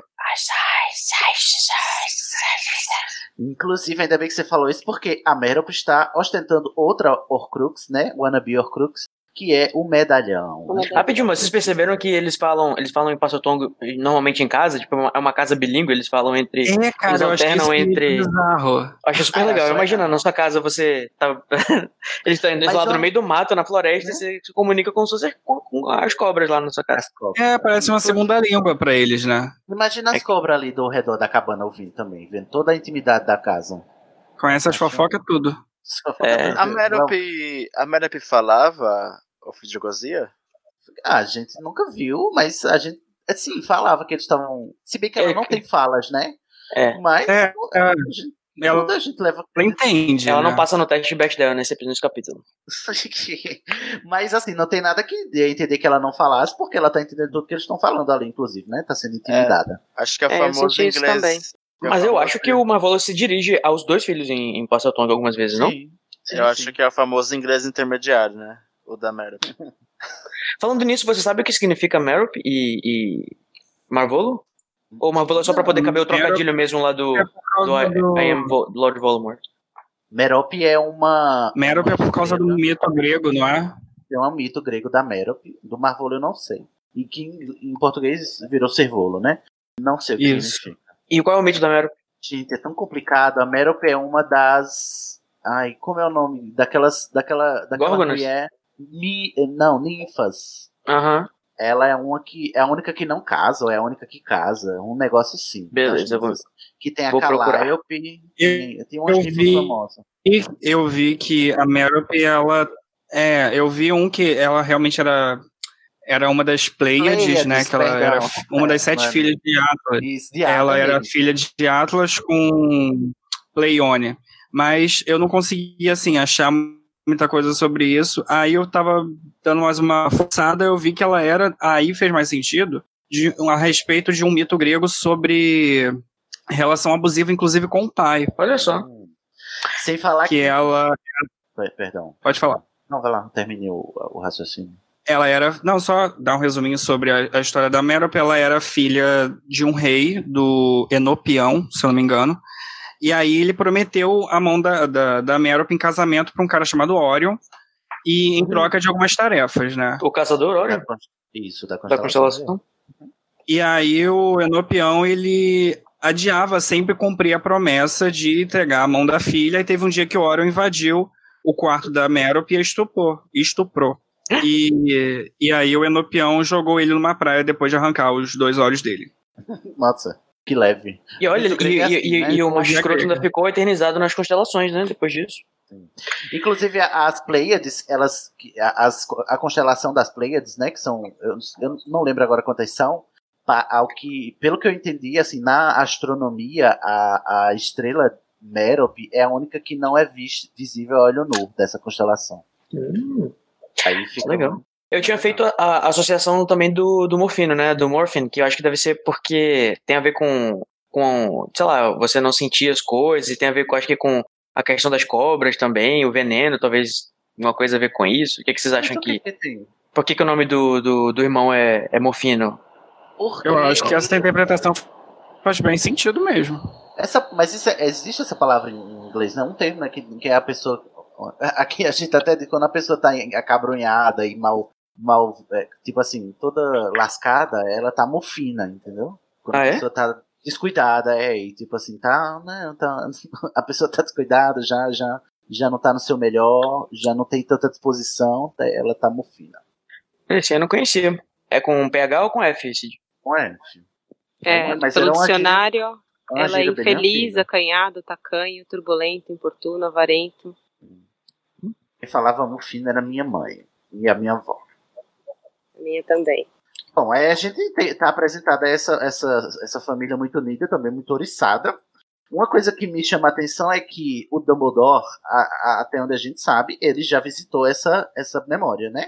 Antes de mostrar pro Harry. Só que o Dumbledore dá a entender que ele entendeu o diálogo deles em, em língua de cobras. Será que o Dumbledore também fala eh, língua de cobras? Ah, ele deve ter pego um tradutor. Será que ele aí, né? apresentou? Ou, sim, aprendeu? Porque ele Eu aprende várias sim. línguas, né? É, eu acho que sim, ele é super ambicioso. Eu acho que o lado dele. Ele tem um pezinho na Sonserina, eu acho que ele ia querer aprender. ia aprender Pastor Tongue também. Nem que seja o Falar básico, que- assim. Fazer um, um curso daqueles de. Um ano, é, seis meses você aprende e fica férias, fluente. É. É, é sem falar que, tipo, se ele quer enfrentar o Voldemort, né, ele, ele procuraria mesmo aprender língua de cobra. Ele fala até seriano. É, é muito, muito poliglota. Então. Bem criativo, mas é, é por esse caminho mesmo. É brilhante. E aí eles têm uma briga lá muito louca. E, e, assim, o que importa dessa memória já passou. Ai, é, já passou não. Tá por ver aqui que é a, a entrada, né, do, do jovem Tom Riddle Sr. E é quando a gente é revelado que a Merope crush muito forte no Tom Riddle, o trouxa, dono da mansão lá do, do vilarejo de Little Hangleton. E o, é nessa hora que, inclusive, é nessa memória que o pai dela fica sabendo porque o Morfino conta, né? Ah, ela tá aí de olho nesse trouxa aí, mas ele não tá nem aí pra você porque você é esse aborto. Inclusive, elas xingam ela de aborto, eles xingam ela de aborto, né? Não é por mais que ela não seja. Por mais que ela não seja, mas é xingando porque ela não sabe fazer magia direito. Uhum. Sendo que eles não entendem que eles são os causadores da magia ruim dela, né? Convenientemente, né? O, o, Tom, o Tom passa aí quando o Exatamente. Beto Algrentar está, está visitando. E aí a gente pensa que, não, se a gente tá sendo apresentado a essa família e a gente sabe que a mãe, a mãe do Voldemort é essa alma cebosa, apesar de ser abusada, né, vem, vem dessa descendência da linha bruxa cebosa, não, pelo menos a, a linhagem trouxa do Voldemort vai ser decente. Não, mas o, o Tom Riddle é um escroto do caralho também. É um trouxa muito arrogante Muito trouxa. Né? Muito trouxa, fica lá se gabando porque tá no cavalo com a sua, uma sua crush Cecília e olhando pra casa com desdém e tal. E a, a Meryl fica muito abalada, né, com a visão dele, com, com o fato de que o. Eu acho legal. Eu acho legal que, que o, eles começam a lavar roupa suja na frente do, da visita. Ele tá bem lá. Aí, tipo assim, foda-se. Eles começam a falar em inglês na frente dele sobre as coisas lá da, da, da, da menina. Não é? Inclusive, a, gente não falou, mas por que, que o, o, o Ogdon tá lá? Que é pra mandar prender o Morfino, que ele fez um, magia na frente de trouxas. E aqui Uhum. nesse final a gente descobre que foi, ele azarou o Tom, porque a Merope deu a entender que gostava dele, ele foi lá e fez uma azaração nele. E aí a Uhum. gente já, já vê como. Né? Foi de urticária. Aí a gente vê que, tipo assim, o Ministério já agiu porque o Tom não faz menção nenhuma, não tem, faz, é, não dá menção de que ele se lembra de nada disso. Ou seja, ele já foi obliviado, né? Já foi tratado e tal. E o, o, o, controle lá da magia, o sigilo lá já foi garantido, agora ele só tá indo cumprir com o mandado de prisão que da pessoa, do morfino que cometeu um crime, né? Que é, é fazer magia num trouxa na frente de trouxas. E aí acontece, pronto, nessa memória, o que tá importante é isso, o Ogron sai corrido, esbarra no cavalo do, do, do Tom, né, e, e, e foge. Foge, foge Mulher Maravilha, foge, foge com o Superman. Nessa hora a gente sai da penseira. Vocês têm algo a comentar, gente? Vocês estão tão calados. Eu tenho uma, uma dúvida, na verdade.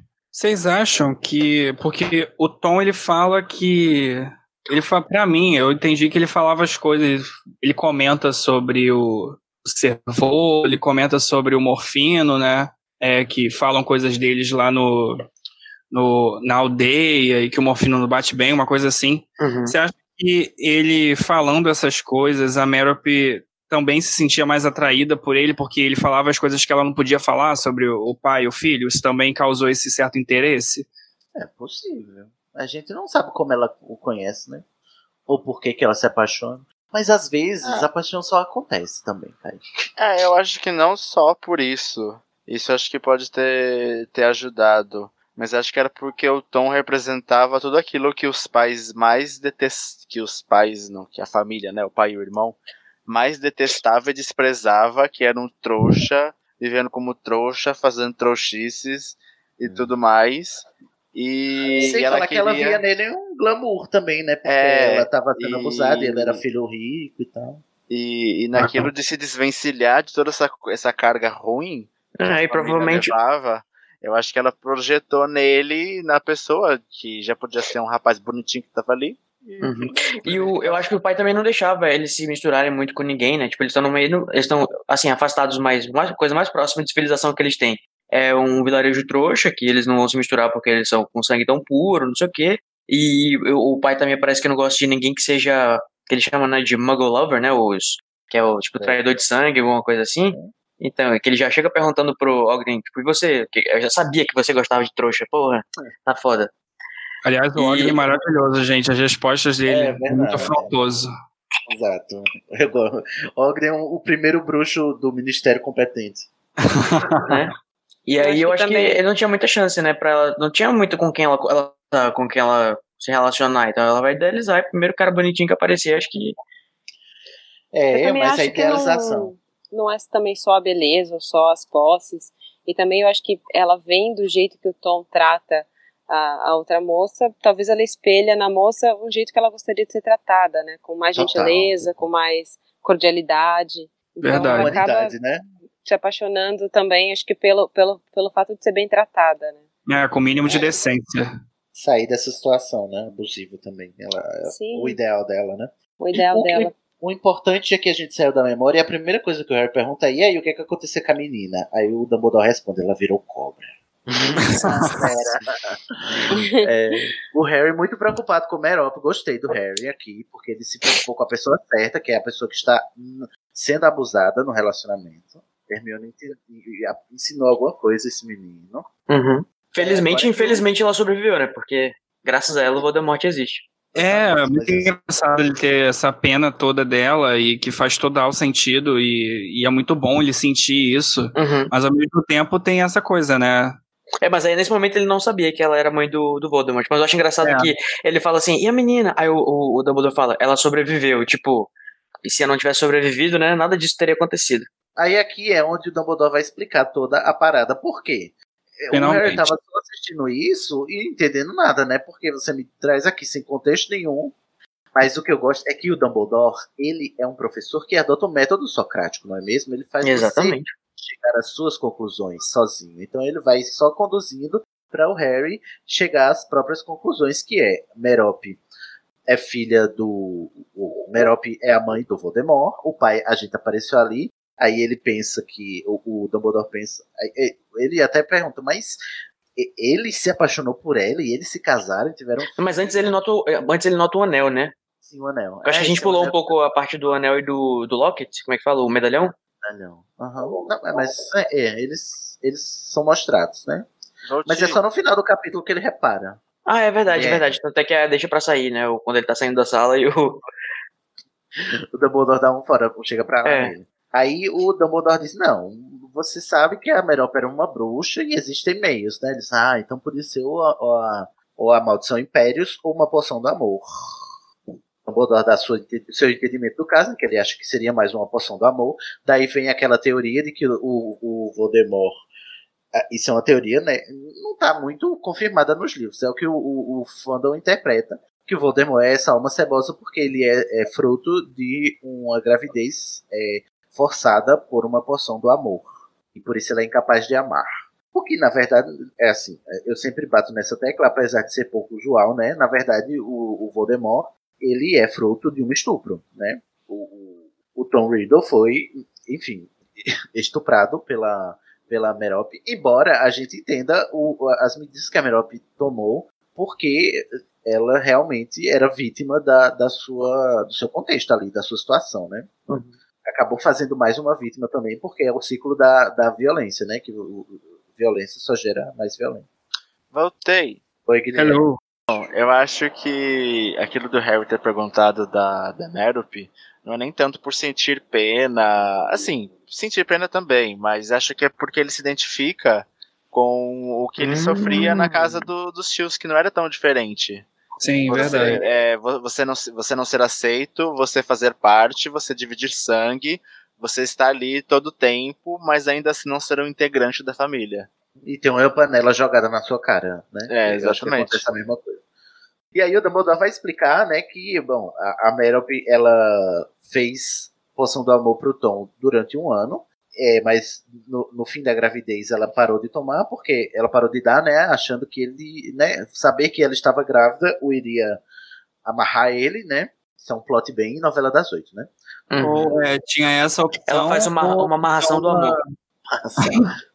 Ele, ele cogita duas possibilidades, né? Que ou ela acreditava que a gravidez ia segurar, ou que é, a poção já não era mais necessária, que a paixão já era mútua, né? E aí o Dumbledore, muito afrontoso, ainda fala que ela errou nos dois, se for o caso. Sim, porque o Tom não quis nem saber, abandonou a mãe e o filho e ainda fingiu que nada aconteceu, né, quando voltou pra casa. Nunca nem vi. E disse Fez que ela morreu. lixo. E disse que o boy lixo, né? O Uhum. Lupin, é você, Lupin? Oi. Oi, deixa eu Mas ele tava coagido, tá, gente? Não vamos esquecer. Tá. Ele estava sendo forçado. E dizem, né, há quem diga que a Merope morreu e deixou o Morreu, não. Tom Riddle no orfanato. Certo. Aí ela teve um filho, o Tom Riddle, né, que é essa alma cebosa que a gente conhece até hoje. E o, o que aconteceu foi que o, o Morfino foi pra cadeia, né, e mo- acabou morrendo lá, né, se eu não me engano.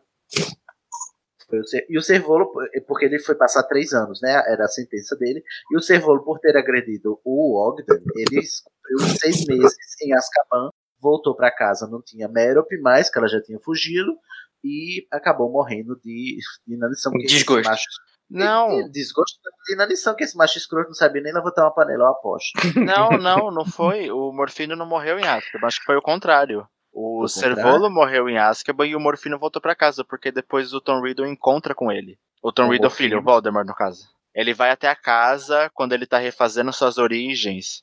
Ele vai até a casa e aí é lá que ele pega o anel, porque ele mata o tio e pega o anel.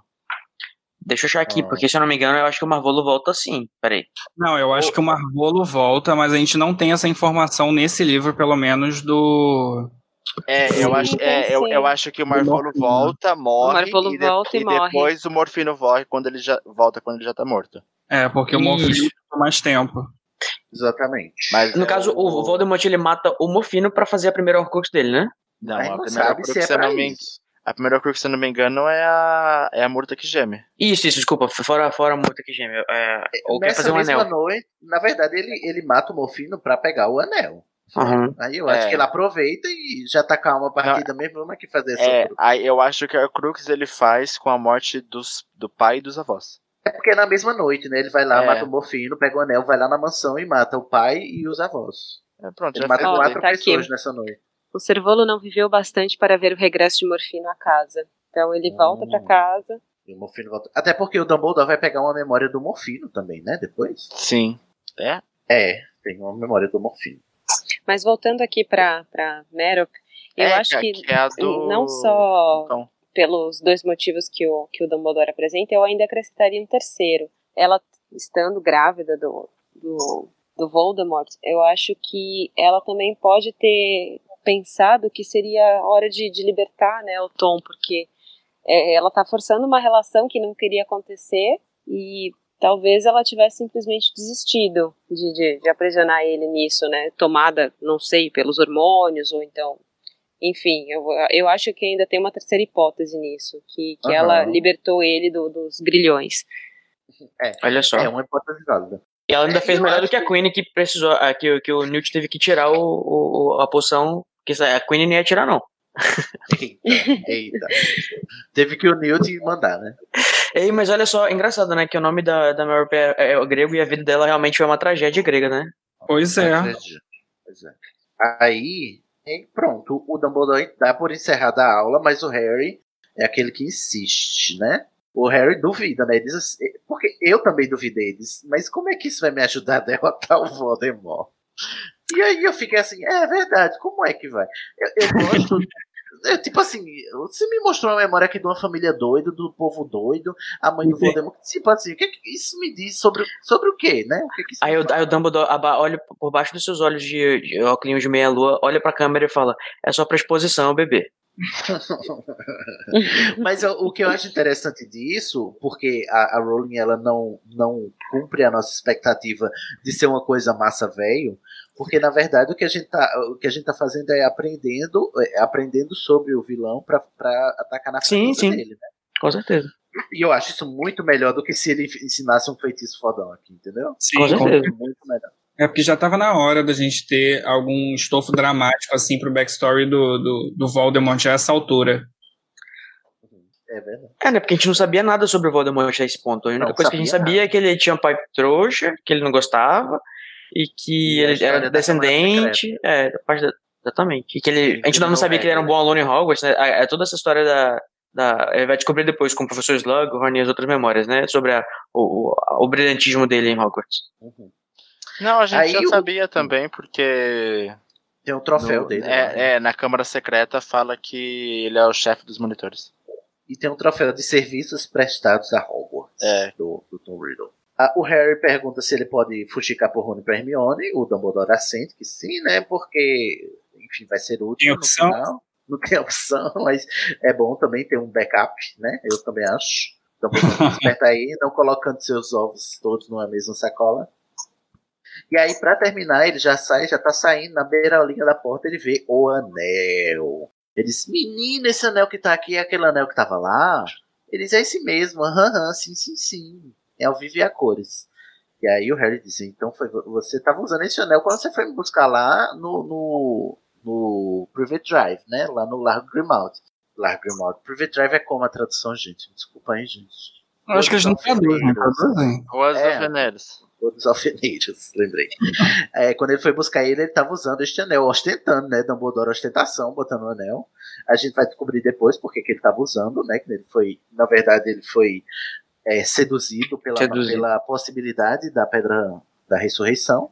Embora a gente não vai descobrir isso agora. E aí o, o burrice. E o Dumbledore diz: Meu querido, espere, pare e pense. Você acha que eu vou lhe contar tudo de uma vez? Não. Eu demorei cinco anos para lhe contar o mínimo, agora você acha que eu vou lhe dar tudo de uma vez já?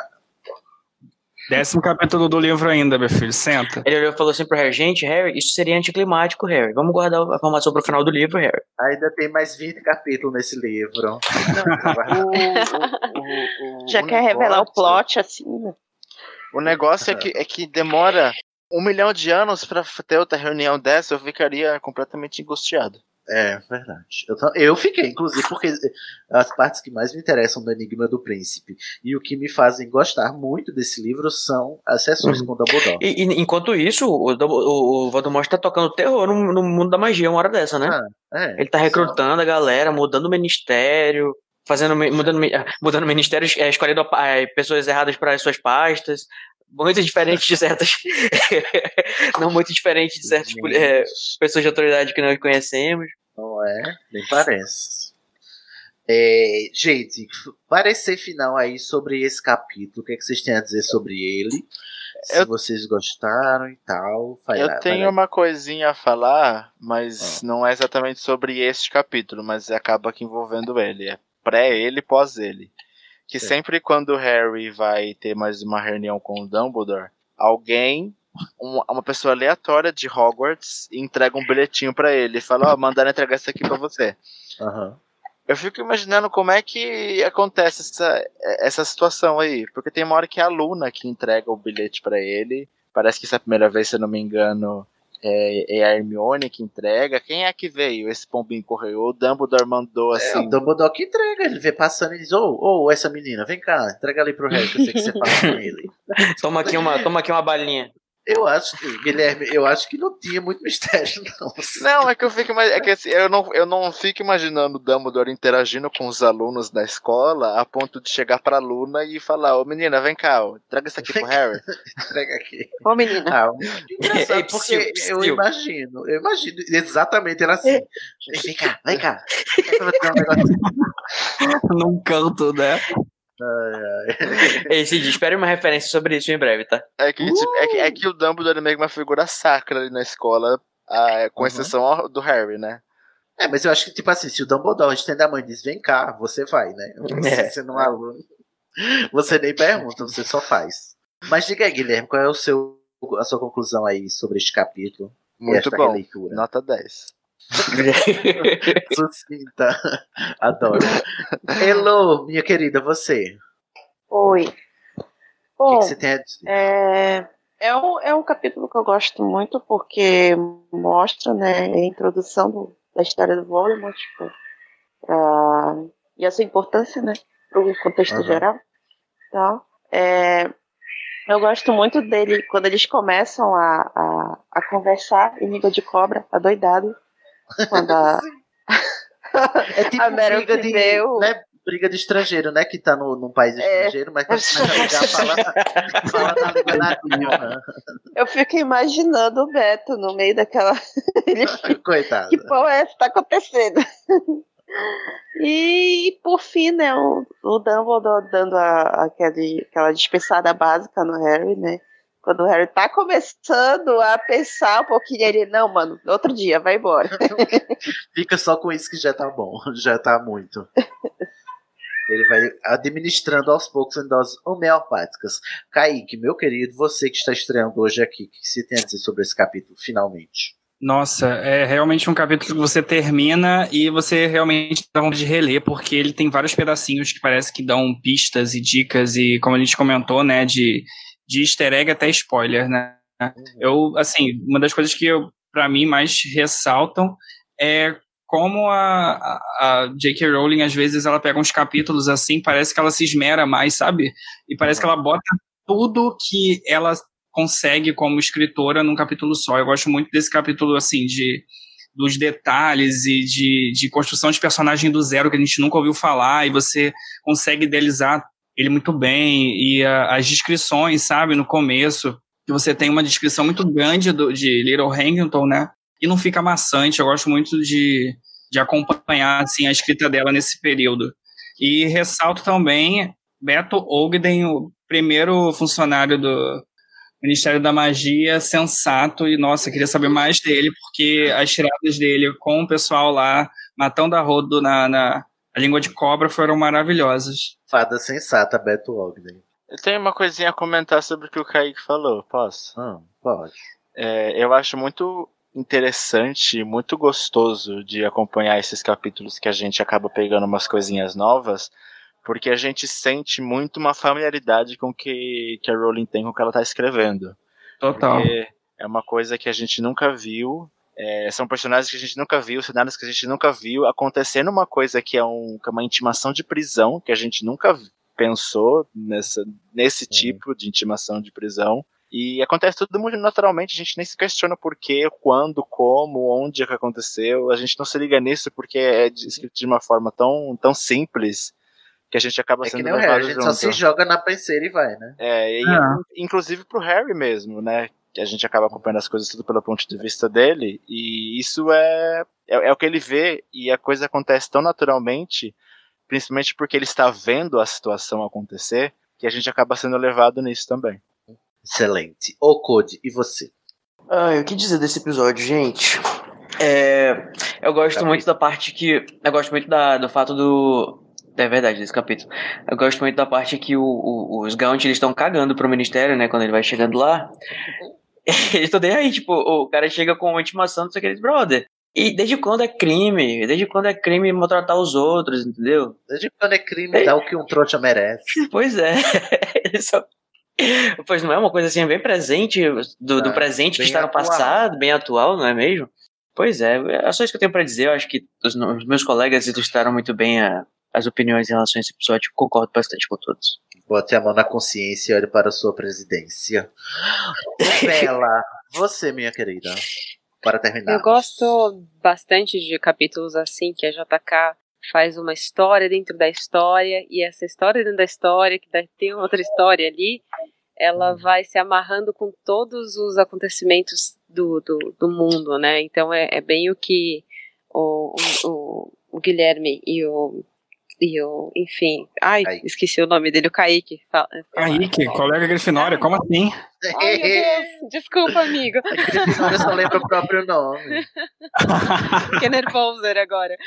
É, e, e, eu gosto disso, desse, desse inside, desse inception que ela faz, e que você precisa prestar atenção nos detalhes minuciosos, né? Então, ah, você não está prestando atenção aqui, então toma esse anel aqui para você de novo. É aquele anel que está passando, é, que foi visto em, em outro capítulo e, e vai para frente de novo. É aqui o cemitério. E também apresentar um contexto do, dos personagens de uma, para uma outra perspectiva, em vez de você é, colocar um capítulo chato contando a história do começo, fim.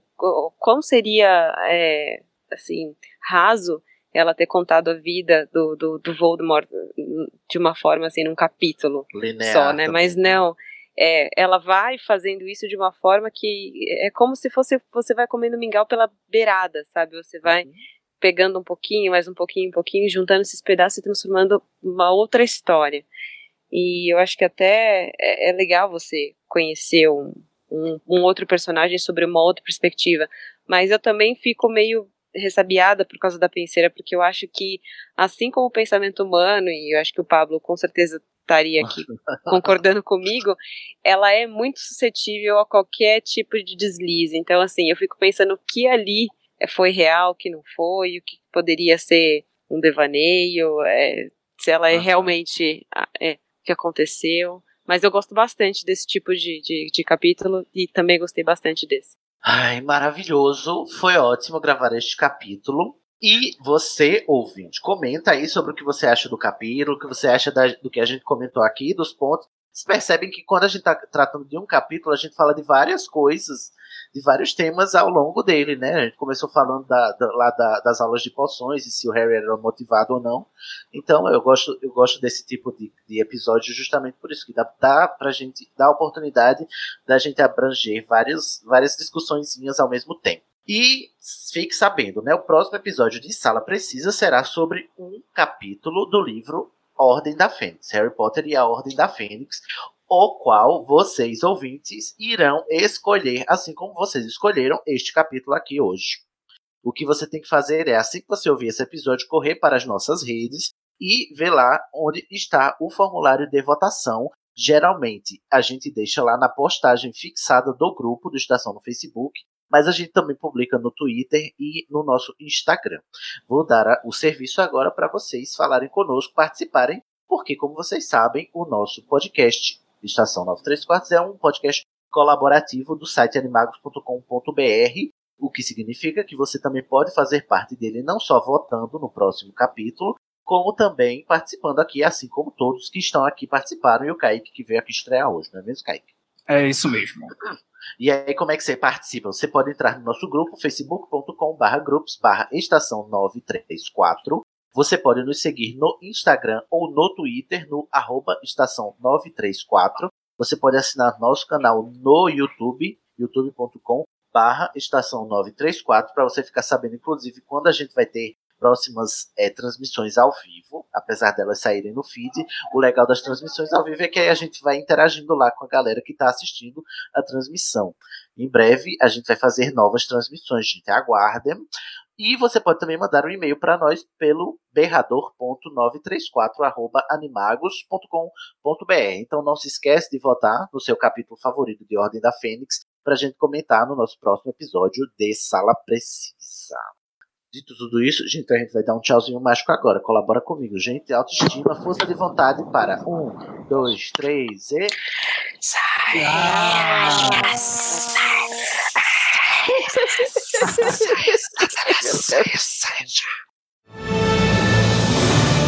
Agora vou me despedir.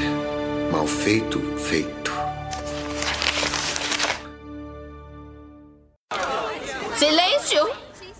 Eu não vou permitir que vocês, durante uma única noite, manchem esse nome comportando-se como babuínos, bobocas, balbuciando em bando. Tenta dizer isso cinco vezes rápido.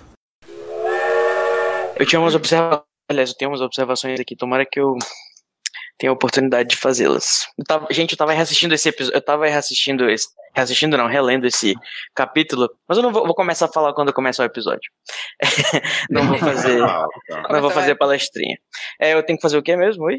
Lê a Era a sinopse. sinopse, mas só quando a, a sinopse é só quando a gente começar a discussão. Deixa eu achar aqui a Primeiro, sinopse primeiro, peraí. Pra já saber o que eu tenho que ler. É. Descrição da tá capa. tá, galera? Tá, beleza, achei. Eu sou, você é o Dumbledore ou já tem Dumbledore?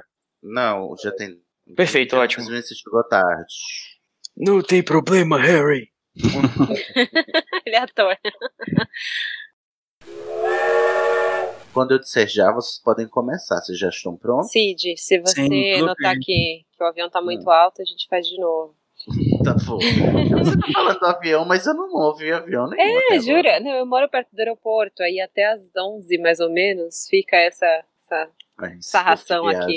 Ai, e chega agora à noite, todos, eles pousam um atrás do outro. Cada cinco minutos é um É um absurdo. absurdo. White Paper Problem. Saudade, dos dias em que não era qualquer um que viajava de avião, né?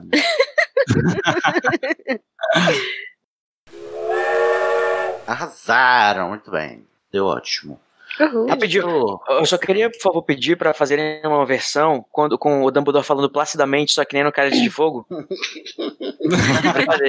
Eu não tive essa habilidade. Shade, shade, shade. Calmamente, né? Você colocou o seu nome, no caso, se for. Era aí que eu acabei cometendo um agafe.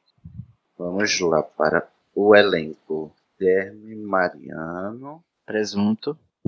Júnior, Code, Presente, presidente. Santos e Loane Santos. E eu? E Kaique é com Q? Com C ou com K, Kaique? C aí com acento no I, que eu é bem brasileiro. Kaique de quê? Pereira. Peraí. O novato hoje é só Kaique, né? Nossa, sério? Teve um dia que teve quatro novatos. É. Isso é quando a safra tá boa. Tá A galera tá sem tempo. É. Vamos começar. Agora que insere a vinheta de transição dos episódios de Sala Precisa. Que é ridículo a Hermione falando: Parabéns, Neville, você achou a Sala Precisa. Ai, Ah, eu adoro. Eu detesto essa fala. Eu gosto da vinheta, eu detesto a fala no filme. Que, tipo assim, parece que tá dando o biscoitinho a criancinha que acabou de pintar na linha, dentro da linha. Você fala que o Dobby foi rejeitado, não é, gente? Não é mesmo? Pois é. Dobby injustiçado da Warner. É, e aí no final, pra morrer, eles botam o Dobby. Só pra fazer a gente chorar. botar outra pessoa, né? Eu vou avançando assim e vocês vão comentando o que vocês. Gente, por favor, me interrompam, tá? Não se preocupe. Pois não. Ó, Bora tudo lá. bem. Não será preciso pedir duas vezes. Gente, calma, mas nem tanto assim.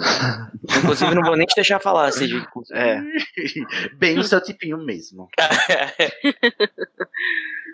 Fazer um Ah, som sereno interrupting. Som Serupting. Som interrupting. Ai, gente, eu ia colar um pro Word, mas acabei de lembrar que eu formatei meu computador, não tem Word ainda. Estou precário. Não tinha nem teclado. É, mas quando o formato do teclado vai embora junto? Não, eu formatei porque meu teclado pifou, aí eu formatei e descobri que o teclado pifou não pelo sistema, foi porque ele pifou o hardware mesmo. Ah, Aquele lance do, do Alt Tab lá era o teclado mesmo, era assim. Era o teclado. Aí eu tô com um teclado USB aqui, tá ridículo, só vocês vendo. Até eu conseguir ir, ir numa assistência e trocar esse teclado. Eu queria só fazer uma pergunta agora, que é assim, é diz que, quando a gente descobre lá Alô? no final quem era, oi. Alô, não diga alô, diga olá, Galisteu. Como vai, Galisteu?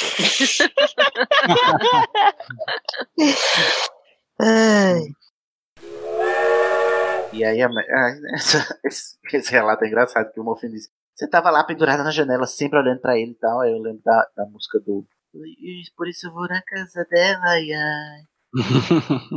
Eu amo pra ela, tá me esperando na janela. Não sei se vou me segurar. É, eu acho é. que é nem tanto por sentir pena, mas acho que é porque. Guilherme. Guilherme ficou mudo. Guilherme? Alô? Você caiu, Guilherme. Você tá falando Você em caiu. Língua das cobras? A gente tá falando em língua dos. Como é o nome daqueles bichos do, do Doctor Who? Dos silêncios.